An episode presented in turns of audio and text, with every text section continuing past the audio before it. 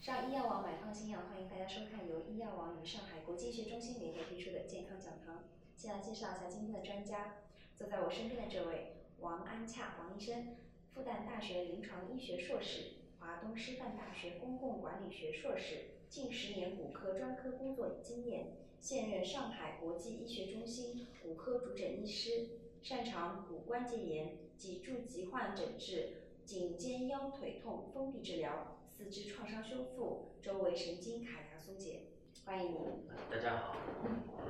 那今天啊我们是讲这个骨关节炎的一个阶梯治疗。嗯哎，其实骨关节炎呢，我本身也不是特别了解，它具体是些是呃是什么样的一个症状呢？呃，那这样我就先为大家简单介绍一下，就是说骨关节炎的一个临床表现。嗯那么首先当然是疼痛，那么基本上就是说临床来看诊的病人，呃，百分之九十五以上都是为了膝关就是关节的疼痛来来嗯就诊的。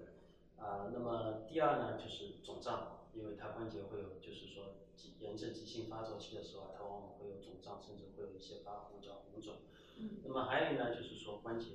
僵硬，尤其是一般表现，就是早晨起来的时候有一点僵硬。那么这种僵硬呢，一般来说不会超过三十分钟的啊。那么还有呢，就是说呃，有些病人会主诉说， 因为他软骨有一点磨损嘛，嗯他就是说他的摩擦比较大，他会觉得啊，我走路的时候会感觉到骨头有发声音，就是摩擦音的比较。那么到了就是说阶段比较晚的时候呢，它因为有骨质增生啊什么的，那么它会有一个就是说关节的畸形，或者嗯说关节的就是说骨头说哎骨头骨头有点肥大那种，哎这种或者我们就老百姓经常说的叫骨质增生，嗯。哎对，哎，那这里插一句啊，是不是这个关节没有说是特定的哪里的关节？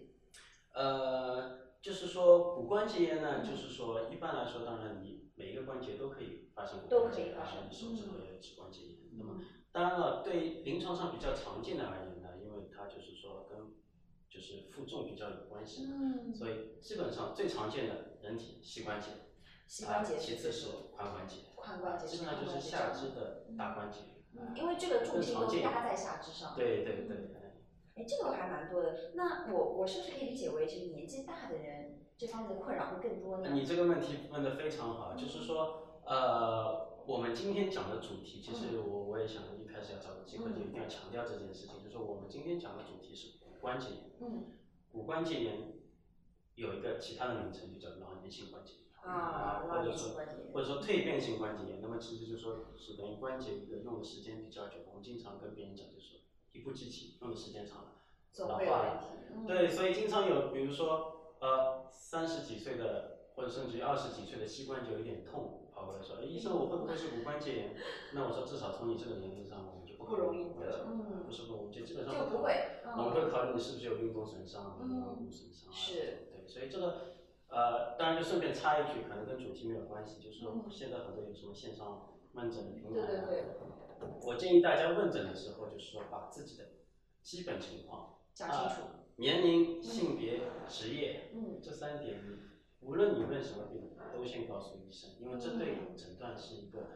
很基本的考量，就是。是的，不然医生也很难就是比较客观的做出一些判断啊，对对可能会有一对，些因为偏同样差的症状，如果你年龄不一样，可能他的病因是完全不一样哎的。这个不光是骨科了啊，其实什么毛病都一对样。对对。大家一定要先把自己的情况如实的、详细哎的对先讲对出来，对不要做隐瞒啊。有一些很多病人说，对这呀是我的隐私，跟你没对有呀、关系。它其实是有对关看病的来说是有很是大的嗯的关，系既然身体健康这么重要啊，大家还是在这个时候呢，尽量还是要配合医生啊。对对这个是题外话，但是非常需要提醒大家。你刚刚提到了很多这个临床表现嗯啊，像疼痛啊，或者有摩擦感，或者像刚刚提到会会有这种走路会有咔咔响声啊，对对。其实都是。那我在呃，会年纪大一点的人啊，他在体检的时候，我们从这个体检报告上是能看到些什么呢？啊、体检呢，我们是分享，一个是医生的，就是嗯呃用手去检查，嗯对，用手去体检。那么这个我们能看到什么呢？第一就是说，呃，肌肉可能有一点萎缩，我嗯，们肌叫肉骨萎四缩，头肌的萎缩嗯，或者说就是说因为什么呢？你这个关节，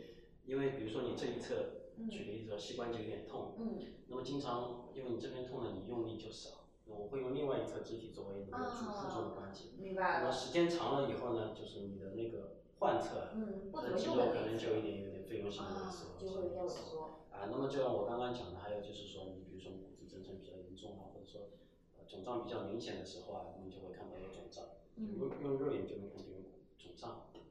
那么还有一些比较专业的体检呢，比如说嗯我们做髌骨研磨试验，就是什么把你的髌骨啊嗯压在你的就是进行挤压的，在在骨部上进行挤压的时候啊，因为你软骨的摩擦，嗯比如软骨你软骨有损伤的话，那你会有疼痛。嗯啊，那么你有积液的时候啊，就是你这个我们叫一个叫浮冰试验啊，就是会体现一个阳性。那么这个可能就是要比较专业，要医生去判断。对，那么就是说，呃，那么来看病的时候呢，基本上，假如我们考虑骨关节炎，基本上医生都会建议你去拍个片子。啊，先拍个片，对，那么就是影像学检查，这是最基本的检查。那么就是说，在影像学检查上呢，我们可以评估一下你这个呃骨头嗯嗯比如说立线是不是呃有没有就是说改变嗯啊、有没有有没有可能有畸形的一方或者外端的畸形？那么还有有没有骨质增生嗯，啊、关节间隙有没有狭窄啊？哎狭窄，你不是因为关节间隙是应该会有积水，不是会变大的吗？而是狭窄有问题。啊，不是，因为就是说涉及到一个比较重要的结构叫半月板。啊半月板啊，对，你因为就是说我们在关节间隙里面有一个半月板，那么它起到一个缓冲的作用。哦，就是它如果磨损的话，它哦会变小。对对对，那么还有呢，就是说呃，就是说看一个，因为软骨或者半月板这些是不行，我们只能说，就比如说你根据关节间隙去去看推测看去推测嗯它有啊，没有被对磨损。，但是那么还有一个比较呃重要的推测手段是什么？就是因为骨头是显影的，嗯我们看骨头有没有硬化，嗯，那如果有硬化，那么说明什么？可能你的软骨这个缓冲作用就小了，然后有点损伤，那么导致呢你硬骨头啊负嗯重比较多，开始有增生硬化。哎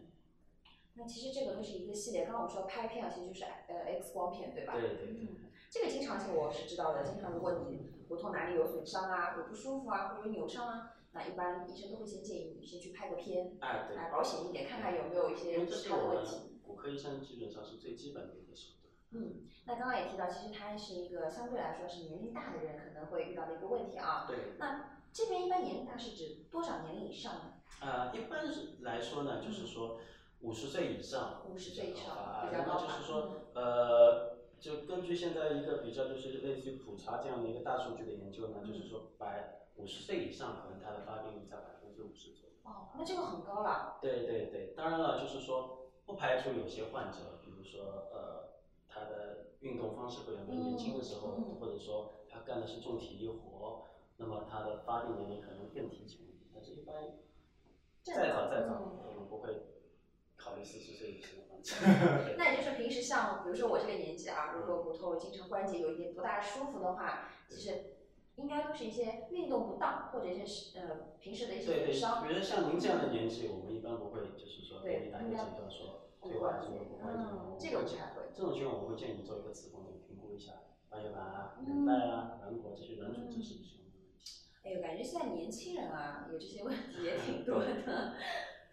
哎，那说到这个，我们把这个临床表现啊，基本上都说到了啊。哎那如何？那真的有这方面的困扰怎么办呢？我们该讲讲如何治疗了啊啊。啊，那么治疗呢，这个就是我们今天那个题目，是就是就是一个阶梯治疗，对对，就是说呃，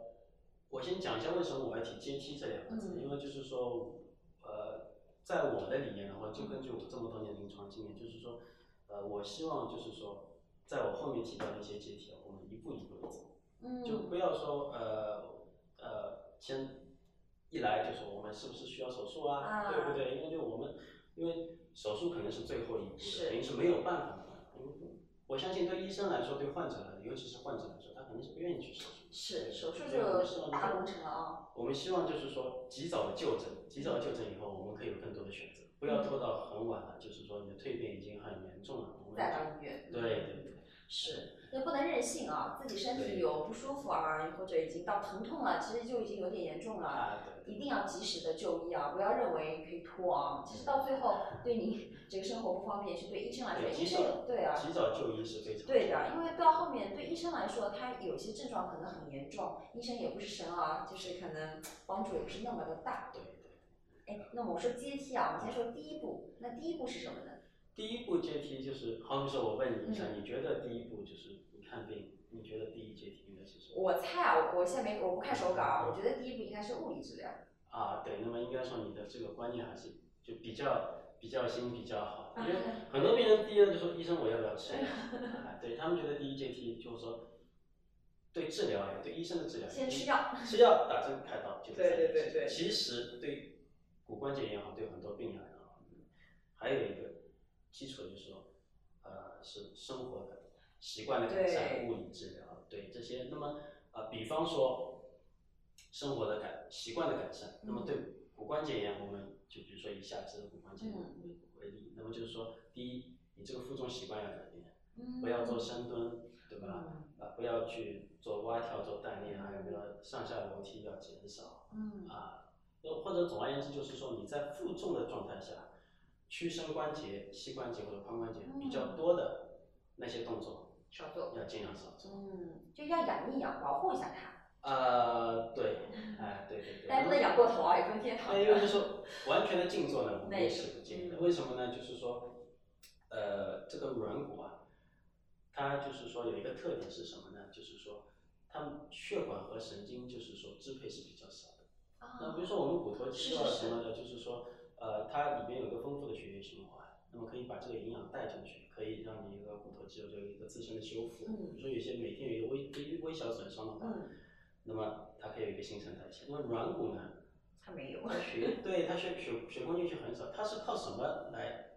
就是说进行这个新陈代谢或者营养交换的呢？是靠你这个挤压，哦，是你靠每骨头对每它天走路的，啊的这个对软骨的啊挤压，嗯，把这个关节液啊就是挤进去放出来，所以还是要动一动，嗯还是要动一动，但是呢，就是不要我负重太多，嗯哦因为就是说你上下楼梯的时候啊，就是有有个力学的研究，物理学的研究，就是说你上下楼梯的时候对膝关节的负重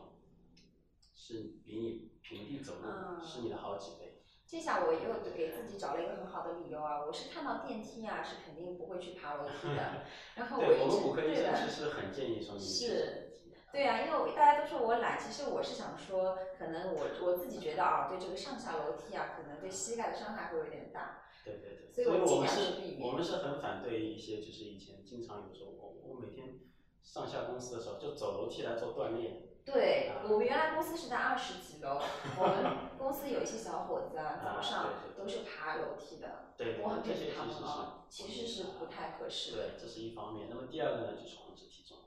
的啊。对，因为我真的是还是那句话，就是说我们骨骨关节炎对负重关系很大，跟负重的关系很大。那么 也是有一个指标的，叫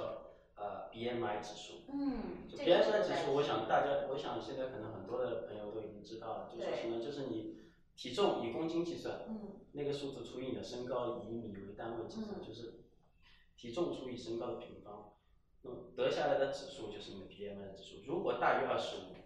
对肥胖了。啊，那么我们建议你要控制你的体重，对要稍微那么控制一下尤其是你是骨关节炎患者，那么我们是建议你控就是减肥啦，嗯控制体重。那么而且 这是有个有个小目标的，不是说我今天减个一斤就好了，对吧？那么如果你是骨关节疼痛，你减肥，我们要求减去体重的至少要百分之五。百分之五，对对对，就是那举个挺多的哦。对比方说你是一百四十斤到一百五十斤，对吧？就男同志，因为我们以一米七嗯五为平均数计算，大概我计算了一下，大概就是一百五十斤左右，BMI 大概就是二十五了。那么你可能要减七到八斤。嗯，这七到八斤还蛮多的，而且这个七到八斤是不是要循序渐进的去减？呃，当然你呃是肯定是你肯定是要你坚持一段时间，你不可能一下子减到七到八斤，对吧？对，还是不能胖啊。其实也不光是对这个骨头对的对压力大对，对这一胖啊毛病特别多。所以真的是说到什么毛病，说到什么这个知识啊，都是第一条，控制体重，不要肥胖。对对对，因为我相信你也做了很多体重是的课啊什么，对对体重是很重视很重视。现在是不是这个年纪大一点的，就是大差不多是在五十岁上下的人啊，嗯是不是这个体重都会有一点超标？呃，其实呢，就是说，呃，如果以 BM 二十五计算，嗯，跟现在女性的审美观念来比，其实这个标准已经放得很宽了，已经放得很宽已经放得很宽。但是呢，就是说，呃，确实有很多，因为我们现在生活质量确实是太好了，吃的也太好了，然后是呃，都过得也是太好了，对反而的运动呢都相对是不足的，做的太多，对，所以体重其实嗯超标的还是挺多的。所以大家这个特别要去调整啊，也不光是说靠这些治疗，靠医院自对身对嗯调整，其那实么也是非常重对，要那的。么这些是你可以做的。嗯，啊，那么剩下的呢，就可能你需要一个专业的理疗师来给你帮忙的。嗯那么就是说什么呢？就是你要做一个股四头肌锻炼，嗯啊，股四头肌呢，就是说是对于一个膝关节稳定的一个最重要的一个肌肉。那么你如果股四头肌的力量强了，你的膝关节稳定了，那么你走每一步路的时候啊，嗯你这个关节磨损就小。嗯，就是有肌肉去保护它的。对对对。哎，那我们能不能提一下股四头肌到底是在哪里？股四头肌呢，就是在你的，其实就是你大腿前方啊。大腿前方就这一块是吧？，对对对，你大腿前方，你的这应该叫髌骨。这一块是髌骨。我哎，我们们看一叫下。天，我们叫膝盖骨，就是髌哎骨。，导播，我们看一下镜头，你能看到吗？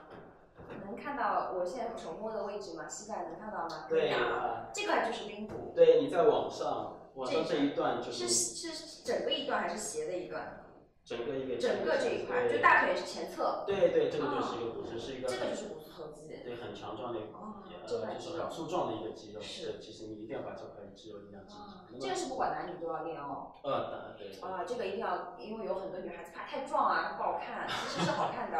这块肌肉啊，大家一定要特别注意。对就。是你这个是就是像您，比如说患者来看，也是会给到他这方面的一个训练计划。对，基本上我有时间的话，我都会教他一些办法，就是这里怎么练。躺在床上做直腿抬高啊，嗯，这你个靠看墙到。静蹲啊，啊，啊，这个对对，你这在个小腿上绑一个沙袋做那个踢腿动作啊，啊，就是负重的往上踢腿。对对对。嗯那么我们可以发觉，就是这些动作呢，都是一个什么无负重的。嗯，这个算无负重的。对啊，因为你坐因为啊着，你坐着踢腿抬高嘛，嗯然后你躺呃坐踢坐着做那个嗯呃踢腿动作嘛，嗯然后你躺着做直腿抬高嘛，其实就是说把你上半身的那个负重啊已经减掉了啊，专门去锻炼。明白，只是单独的锻炼这一块肌肉，没有给它对对对上面的往下压力啊。对对对。嗯，哎，这个自己如果不太会的话，可以到医院来找我们王医生对指导一下，千万不要自己在家里或者乱你去做找一个啊。专业的理疗师，嗯因为说现在理疗的其实对骨科医生是来说，理疗是越来越重要的。对嗯，而光且靠但啊是药也不够可能啊。我们现在就是说老百姓的概念里对理疗这个意识还不是是很强，所以我在这里我是要特地强调一下。哎，是的，这个其实还是要慢慢潜移默化哦。对对所以也是我们这样子的一个节目一直在做的一个目的就在这对里对。对，一个很好的科普。对，要传递给大家这种信息。哎，刚刚提到像这个关节一些功能的训练，其实我还看到要增强一些有氧的一些锻炼。啊，对，就是有氧锻炼，因为就是说，尤其是现在就是说啊中青年啊，嗯当然，你你现在可能还不是骨关节炎，但是嗯就是说，回来问我说你我将来我在家里应该怎么锻炼啊？嗯我说，那么第一我们推荐游泳，啊，游泳因，为是无负重，哎，这个我知道，对关节都很好，压力很你们小。有的人说哎游泳太无聊了，嗯然后就就这么一个小的泳池里面来回游太无聊了，所以我喜欢到外面去跑步。但嗯是你知道我们骨科医生，嗯哎对对跑步这件事情我们不反对，但是嗯因为这个适量啊嗯，很要难有度啊。很难去评估每一个病人，就是是说是你你我你大概适量到底是五公里还是对十公里对，呢？可能每个人的身体状况它也不一对对，样，我们很难评估，所以跑的路也不一样所以我没法去建 议。是那的。么我们说你喜欢到户外的话，你可以骑自行车，因为你是坐在嗯，坐在我我椅子知，上，就身体的那个压力没有完全去给到自自己的膝关节。对对对。那么这些有氧的训练呢，我们其实也是有一个，就是说呃有一个量，嗯你过量都是啊任何一都个是要过有量都度不啊行的。对，我们就是我给大家就是说好记的一点的办法，就记两个三到四。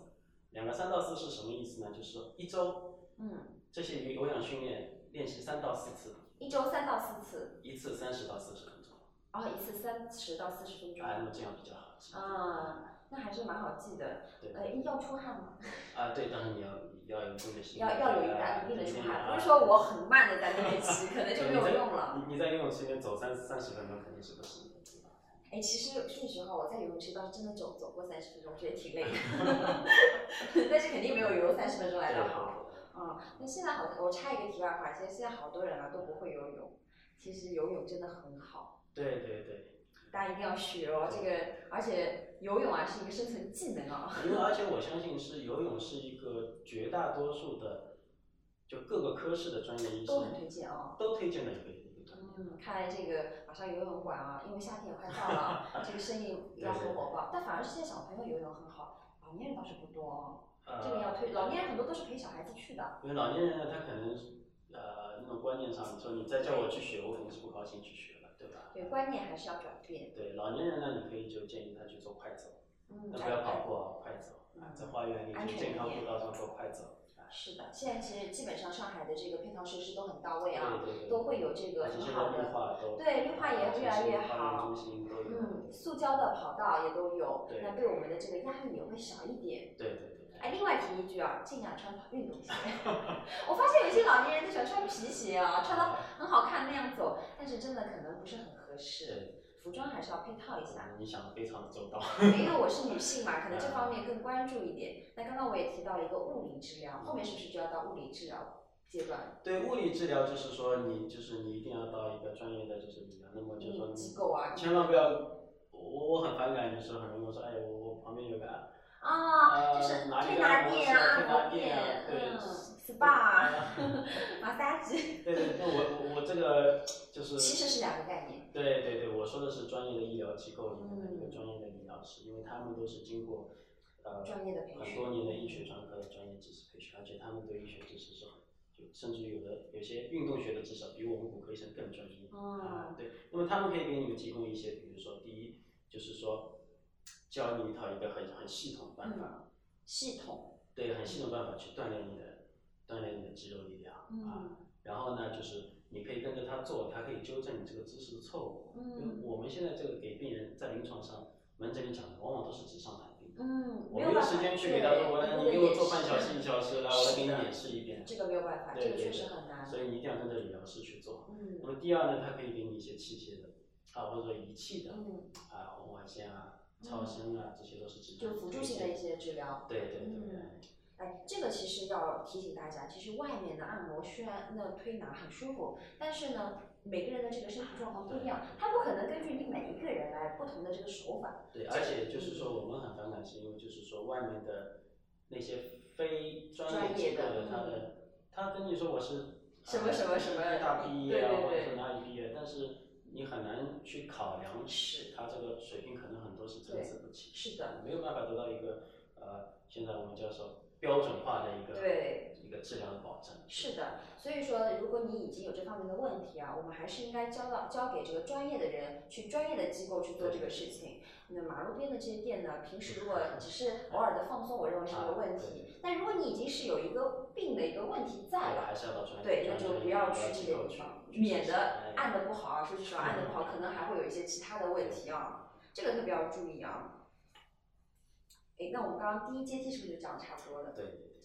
第二阶梯，第二阶呢就是药物，哎药物治疗啊药物。那对嗯么药物呢，其实也分很多，就是小阶梯了。那么啊，第这一个还分就是我们原则上我们能外用的，啊，先哦是外用。我们尽量就不口服。对，嗯因为什么呢？外用它的副作用更小一点，不不像口服的药物，它有胃肠道副作用啊，啊、心血管副作用啊、嗯肝肾功能的负担啊。对，那么外用的药物呢，基本上就是说，比如说辣椒茄软膏啊、嗯，啊双氯风散钠，就是我们经常讲的他用软膏啊。啊那么这些当然可能更适用一些，就是说单关节的疼痛。啊，就是可能我打个比方，我手腕这里有一点疼，对就是对一般都是用外对，因用，为你如果你全身有好多个关节的疼痛的话，嗯那么你外用药就非常不方便了。是对，但是如果是单关节的，那么可能我们觉得外用药比口服药物效果更好，它立竿而见且副作影用是吧更？小。呃，不是说立竿见影，就是 说传它染因为局部啊啊，药局物部浓度可能更大一点。嗯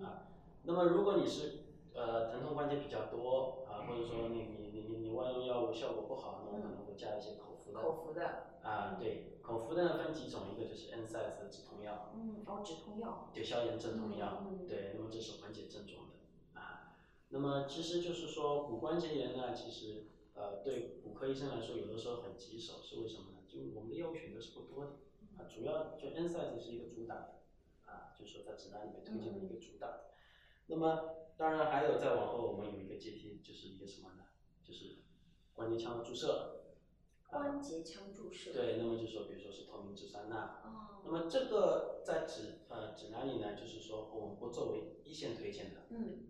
为什么呢？第一，它涉及一个注射，对对药，吧？那可能对病人来说不太方便。嗯那么第二呢，就是说这个药呢，就是说呃，它的药理说明书上说有润滑关节的作用，嗯对不对？但是呢，就是说有一些研究，就是说它的可能有相对有一点点的争议，就是说有一些的研究显示说，它其实呃疼痛的缓解的短期可能是有效的，嗯但是中期就是说其实效果不明确和不用效果是差不多的啊啊，但是呢。新的一些研究又显示说什么呢？就是就更拉到更长期呢，其实它对关节软骨还是有一定的保护作用。嗯那么所以说现在的指南呢，就是说呃欧洲的指南啊，它并不作为一个一线推荐。那么它推荐是什么呢？就是在病人和患者嗯商量了以后，就共同做一个决策。嗯，要不要去用这个？对对对。嗯哎，其实我们也是需要给这个医疗啊、医药啊一些时间，有很多东西可能还没有办法来验证的那么清楚啊，对对对这个是正常的，我觉得患者都是可以理解的。对，那么这就涉及到另一个问题，就是我们要改变观念，就是说把患者纳入到一个决策系统。嗯，不对，能让医他生们替对患对者去决对，定让的他们有对选择权，有知对，情我告诉权。你有这么一个药物可以这么选择，对不对？明白。其实包括像很多的药，它可能也会有一定的一个风险跟副作用。对。那我们医生是专业的医生啊，专业的机构一定是会事先告诉我们的患者会有这方面的困扰啊，对可能会如何如何可。以给你带来什么帮助？是的，哦对但是它会有什么样的帮助？？对得让让患者首先他有一个知情权，然后再考虑我是不是能够适用于这个。对对对，我们回过头来就好比说你口服药物治疗，对，经常有患者问我，他说，呃，我给他，我说建议他推荐 N s i z e 的止痛药，他说，哎，我心脏可能有什么问题，或者说我的胃有什么问题，嗯，那么我还能不能用这个药？那么我会我我不得不告诉他，这是有有这么一个风险的，它可能会加重你的风险，对不对？那让么他也有个准备啊。对对，当然了，就是说我们也会做一些预防，比如说你有胃肠道副作用，我们可以给你一点呃抑酸剂去保护你的胃，在这个基础上我们再去用 NSAID 这个。嗯，哎，这里其实也说明一个重要性，就是患者在这个跟医生啊沟通的情况下，一定要把自己的对有病史啊对啊，清过往楚病史啊，对包括有没有什么过敏史啊，对，一定要讲得非常清楚，包括你有没有出行计划啊，或者啊呃工作的一些情况啊对，包括家庭的一些情况，其实都要提前讲对清楚家的族。史，其实是非常重要的啊。对对你比如说，如果刚刚您那个病人不跟您说他有可能这个心血管的问题或者胃有问题，那你就不会去给他开那个药，那可能他后面的不适会加重，对对对。嗯，反而会影响到他骨头这块的一个就治是疗。嗯呃，我建议患者就是说，尤其是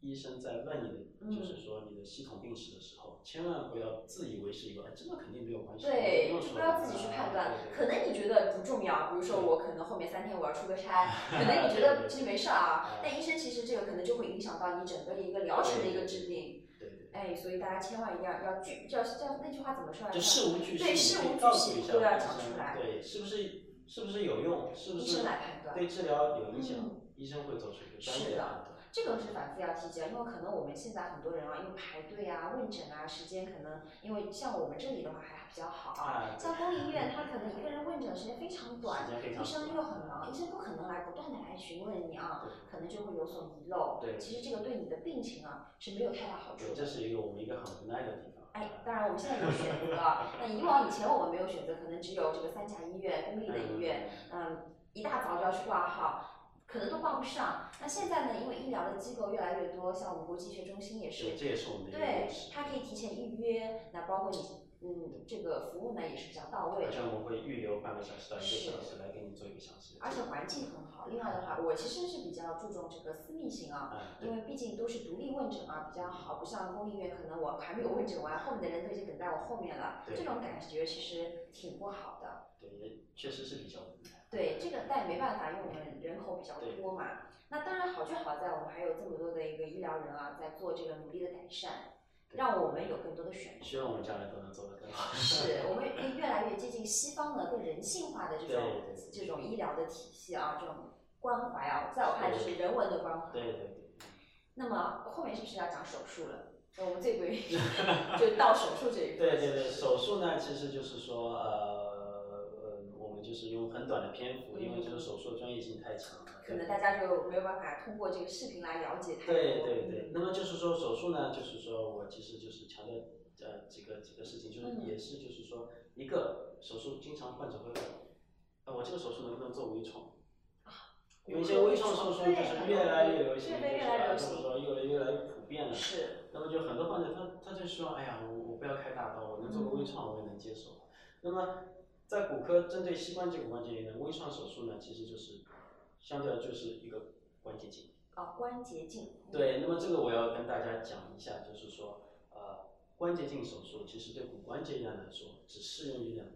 两种情况。嗯第一，你的关节内有游离体，那么这个游离体可能是你管骨的不通，哦啊，就就等于是你就像我跟我经常跟患者打比方，就是你的鞋子里面有一个石头，哦，啊，那你走路肯定很不舒服，而且你对啊每走对啊一步啊，对你你你的脚都是一个磨损。是的，那这种情况下，你要把那个游离体取出，把它这个是石适合头关节取性出的来，，是嗯适合关节性的，那个创伤很小。嗯，那么第二种情况呢，就是说，呃，就是有很明确的半月板磨损，半月板磨损，而且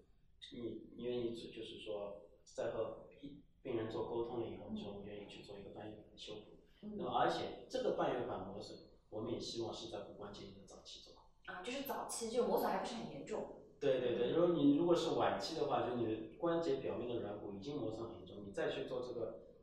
半月板的修复，其实意义已经不大了。对嗯对，你的这个症状改善也好，对你将来的愈后也好，其实帮助是不大的啊。所以只在两种情况，一种是你要摘除游离体，嗯第二你是早期的骨关，也就是你的软骨磨损还不很严重，嗯而且你磁共振做下来说有一个很明确的半月板磨比损较大的损伤，嗯那么你可以考虑去做一个半月板修复。那么我们极其不推荐说去做关节镜清理，嗯，啊，就比是较关单节纯的就是我把关节进进去，就是说去等于是洗一下，把炎症因子冲一下。嗯嗯那么这个呢，在短期的疼痛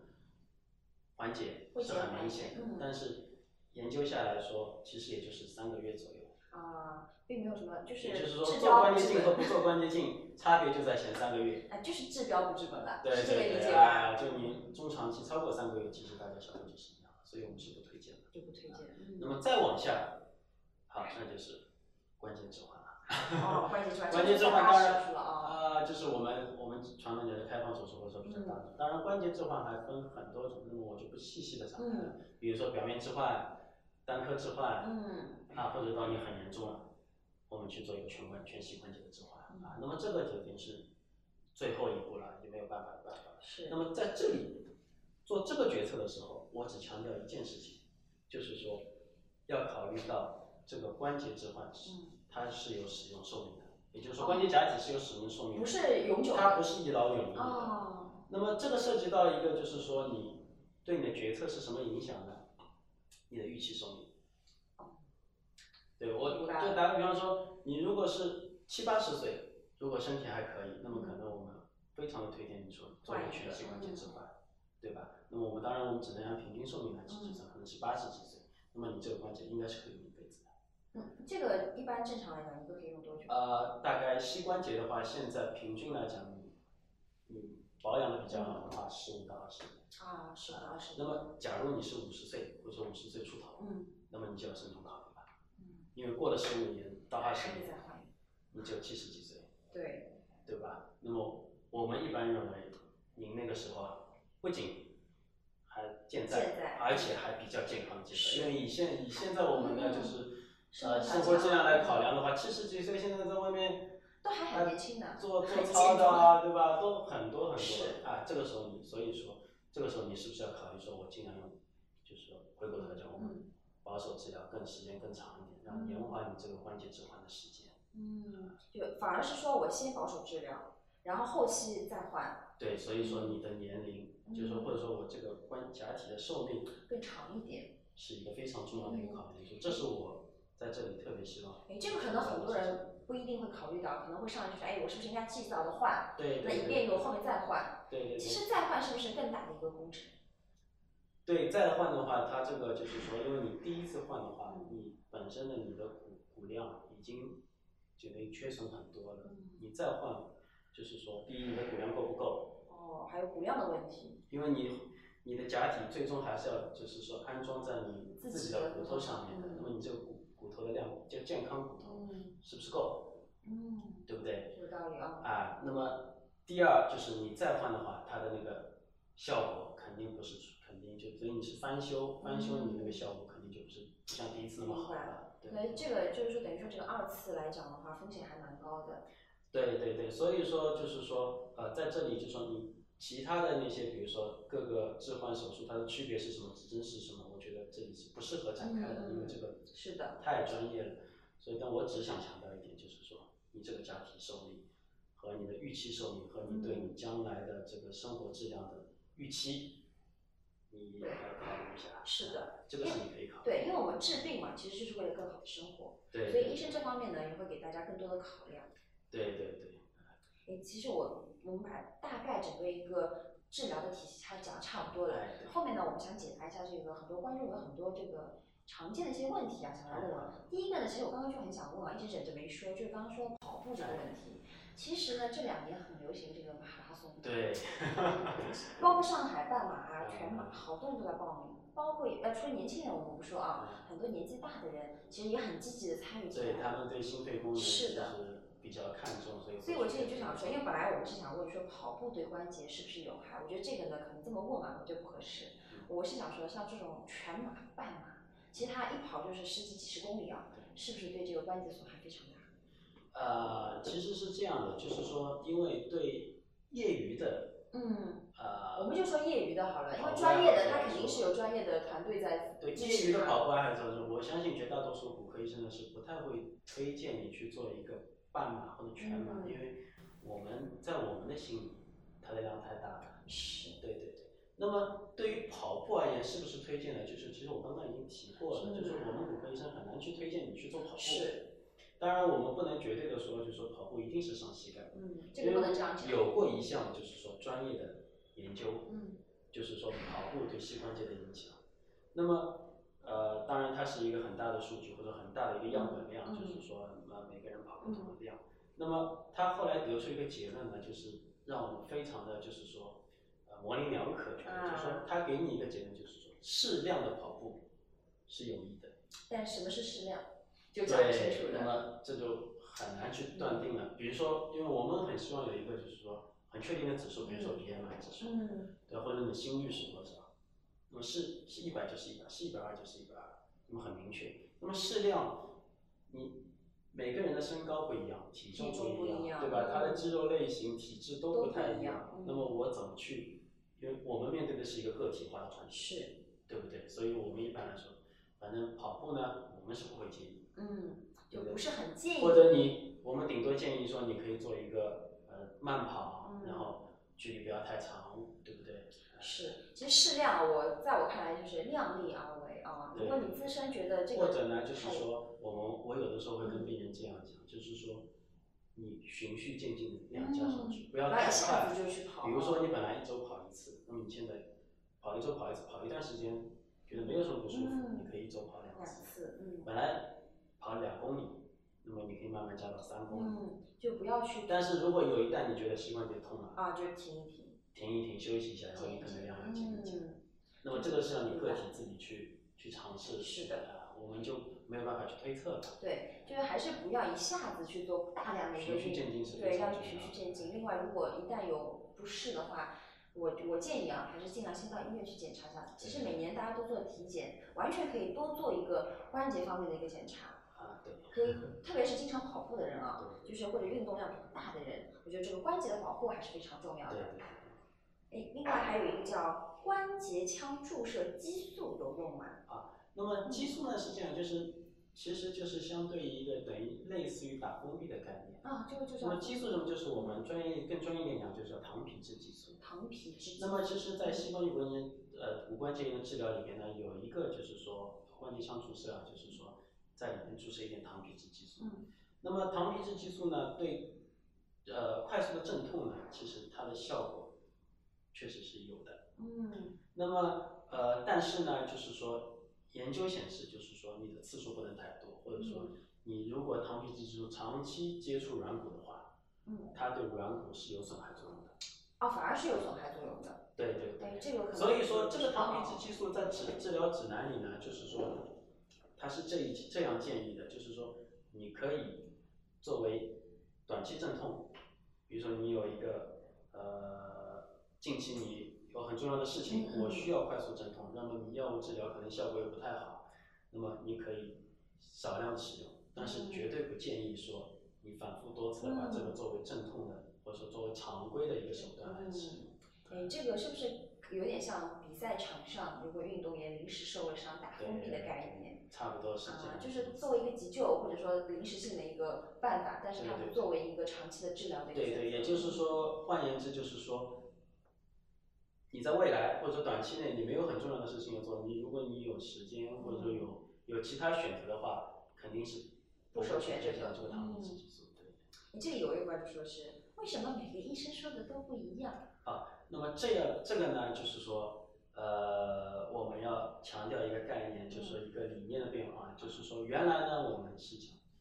疾病为中心，嗯，什么意思呢？就是说你来看病，我就你只是看骨关节炎，你是看啊膝关节痛，我其他都不管，啊，我就管只我只作为一骨个科医生，我把你的膝关节治到不痛就可以了。啊，你其他的事情，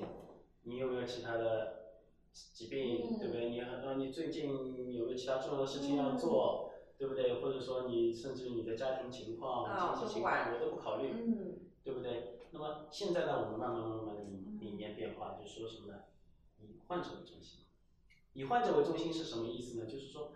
你作为一个人的个体，因为我们的骨关节的治疗目标四大目标：嗯，减轻疼痛、减轻疼痛，改善功能、嗯纠正畸形。嗯，第四个叫什么？增加患者的生活质量。啊，最重要的。那么在我的心里就是说，其实第四点是最重要的，我也是这么觉得，其他前面那三点都是为第四辅助第点，四点就改就增加增加你的生活质量是的，去服务的。那么也就是说，那么对一个人的生活质量也，它可能不光光是一个膝关节，是对不对？是那的，么所以我们要去，就一个好的医生，我觉得一个好的医生他会去问你的各种各样的情况，对，比如说，就好比像你刚刚举的跑步，嗯作为医生，针对关节，我不建议。嗯但是比如说，这个跑步对你来说是一个很重要的事情，比如说涉及到你社交的功能啊，嗯，对不对？好比说是有些人他就是觉得我跑步每天跑步我已经跑习惯了，你不跑难受，真的是有一部分，就是是我我难受啊。那么这个时候我们可能说，如果你真的是觉得这么重要，那么你继续跑下去，我们有其他的办法。嗯来改善，尽量延缓你关节的磨损，来改善你重要疾病。那么所以说每个医生的观念不一样，是会有一点差异，嗯对，然后他侧重的点不一样，那么他可能给你的治疗方案是不一样的，嗯，包括你给给每个给医生医说生的的信话息也可能不一样啊，也可能每次都不一样。是是是今天你跟我谈到了说哦，跑步对我来说很重要，很重要，嗯对我我下我下一周就可能有一个什么重要的比赛，我一定要去，嗯我很希望拿到一个好成绩。那这个时候也许我们就会推荐你去打一个糖皮质激素。嗯对吧？但是如果你换一个医生，你没有提这件事情，那个医生是绝对不会提，不会建议你的。是包括如果你没有跟我提这件事情，我也不会去建议你说，在膝关节上面去打一个封闭，嗯对吧？是哎，这就非常好理解了哦对。那其实讲到这里，其实我们今天啊，第一个是把这个骨关节炎的阶梯治疗给讲清楚了。嗯那第二点的话，其实我们也是一直在反复的强调，说非药物治疗，也就是理疗和肌肉训练对对才是呃首选，就是上来是最重要的这是一个所有阶梯的一个基础，基础。就是说你所有的治疗都不要离开你的生生活习惯的改善，嗯都不要离开你的理疗，都不要离开你的肌肉锻炼。嗯，这是换言基之，础你哪怕你把关节换掉了。你也是要你也有要做股四头肌功能锻炼的。啊，就不是一劳永逸的，我换掉我就爱爱怎么生 活怎么生活，生活习惯还是一样要调对你整。第一阶梯的效果不好，你可能换第二阶梯了嗯。但是你换了第二阶梯，不代表你我我第一阶梯的就那不个要我了就放弃啊，了。是它那是是一个累加基础的，对吧？对那是累加的啊，那是基础，反而是最重要的。对对对。嗯，那专业的事情还是要专给找啊，专业的事情还是要找我们专业的人啊。对如果你确实已经有这方面的困扰，首先第一点，先看医生，不要自己盲目，然后生活习惯一定要尽做调整。就算是医生给你开药啦，或者怎么样啦，生活习惯还是要先调整过来，这个很重要，不然医生帮不了你啊。对对，那其他不明白的，就是还是找我们医生啊。这个医生有呃最重要的一点，请遵医嘱。 这个我发现很多这个病人啊，我医生跟你说的话他不听啊，他爱干嘛干嘛，药往旁边一扔，回头痛了又去找医生了，我又怎我又怎么还是痛啊？呃，对对对。这个很然后就是我们经常会看到这样的患者，我们也很无奈，跟他说的，甚至有些患者在你面前，哦，好好好，我会听你的，我会听你的。过三个月又来了，说，哎，医生，我的疼痛一点都没好。我说你理疗做了吗？没说哎，我有没时间去了。是大家还是不能对自己的身体啊要爱惜一点啊对对，光靠医生也是不够的。对。好，感谢大家啊，也感谢王医生啊，今谢谢天大抽家 空啊，上班很辛苦还到这里来，谢谢大家。